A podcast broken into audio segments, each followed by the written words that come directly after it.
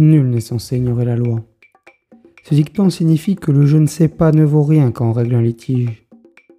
Ignorer la loi, c'est se faire avoir à tous les coups. Je suis Clément Delmas, étudiant en droit à l'Université de Toulouse, et mon objectif est de vous donner les clés pour que vous ne soyez pas les dindons de la farce. Le droit peut paraître dur et austère, et c'est le cas.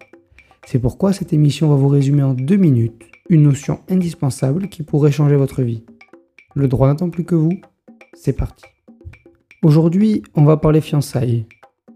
Nous allons voir les règles qui entourent ce moment important de la vie. Il faut savoir que contrairement à ce qu'on pourrait penser, les fiançailles ne sont pas vraiment un contrat, comme on l'entend au sens juridique du terme.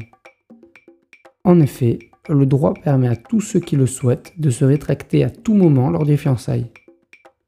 Si vous avez suivi mon épisode précédent, alors il pourrait vous sembler qu'il y a une contradiction, car j'avais pris comme exemple une rupture de fiançailles afin de montrer la mise en jeu de la responsabilité civile. Pour autant, Là se cache une subtilité.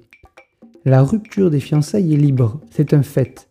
Mais le caractère de cette rupture, c'est-à-dire la manière dont la rupture est faite, pour avoir votre responsabilité civile mise en jeu. Ainsi, si la rupture est injurieuse ou basée sur un motif religieux, ethnique, d'opinion ou de fortune, alors cela pourrait être constitutif d'une faute et donc mener à de potentiels dommages et intérêts.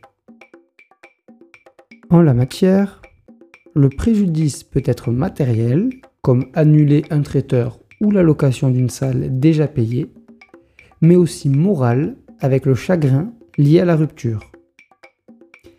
Il est de coutume d'offrir des présents pour le mariage. Qu'en est-il si on rompt les fiançailles?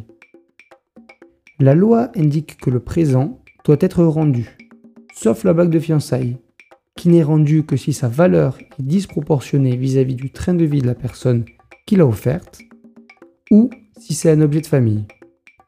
Sur ce, je vous laisse. Lundi prochain, nous continuerons notre fil rouge en parlant du divorce accepté.